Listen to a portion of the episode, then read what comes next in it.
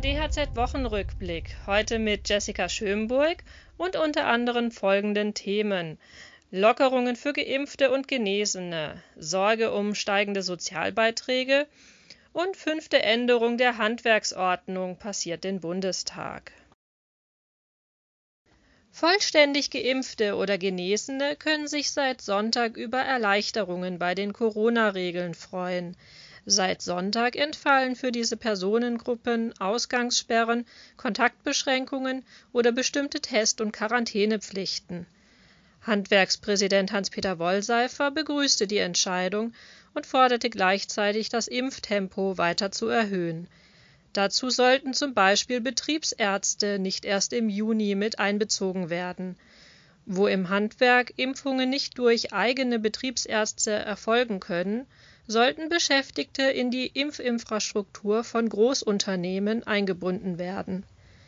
Betriebe, die auf der Suche nach einem passenden Betriebsarzt für zeitnahe Impfungen sind, können sich über die Internetseite wirtschaftimpftgegencorona.de informieren Deutschland zählt international zu den Ländern mit den höchsten Sozialabgaben.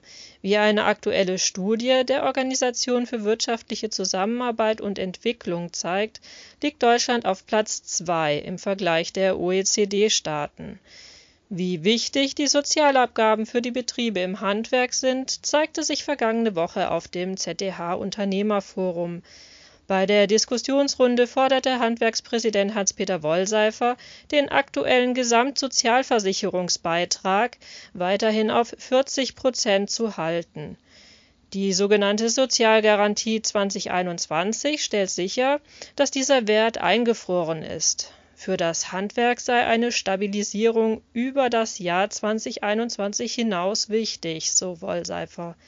Andernfalls drohe ein Anstieg auf bis zu 50 Prozent. Dies sei eine Gefahr für das arbeitsintensive Handwerk.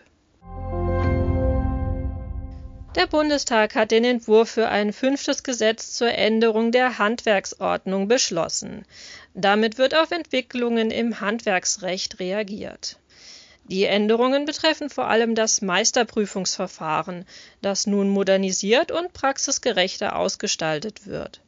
Eine Forderung der Gewerkschaften, die Rolle der Innungen bei der Gestaltung von Tarifverträgen verpflichtend zu stärken, wurde nicht aufgenommen. Das Gesetz muss am 28. Mai noch durch den Bundesrat und kann voraussichtlich einige Wochen später in Kraft treten.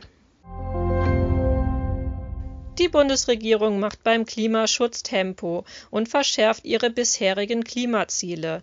Bis 2030 soll der Treibhausgasausstoß um 65 Prozent gegenüber 1990 reduziert werden.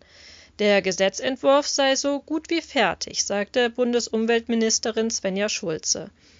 Als weiterer Zwischenschritt ist eine Reduktion der Treibhausgase um 88 Prozent bis zum Jahr 2040 geplant.